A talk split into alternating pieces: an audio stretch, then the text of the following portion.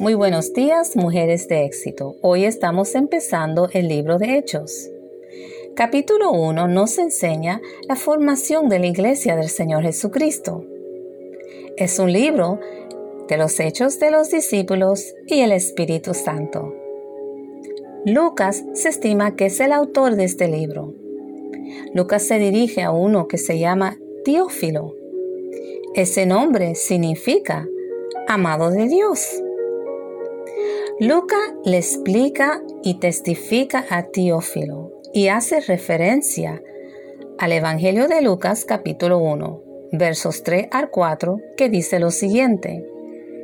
Por lo tanto, yo también, excelentísimo Teófilo, habiendo investigado todo esto con esmero desde su origen, he decidido escribírtelo ordenadamente para que tengas la plena seguridad de lo que te enseñaron. Amadas de Dios, nosotras podemos tener plena seguridad de lo que la palabra de Dios nos enseña. Necesitamos tener esta plena seguridad para ser testigos a otras personas. Ahora Lucas continúa explicando que Jesucristo se le apareció a sus discípulos por 40 días. En esos 40 días Jesús les habló del reino de Dios. Los discípulos tuvieron estas instrucciones y hoy día nosotros tenemos estas palabras.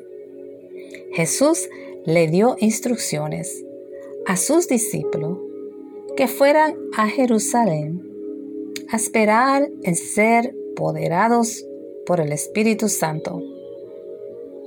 Allí estaba Pedro, los demás discípulos y María, la madre de Jesús.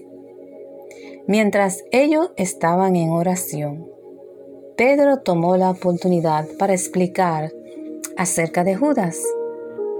Explicó que había una profecía en Salmo 109, verso 8, donde dice que otro debe tomar su lugar.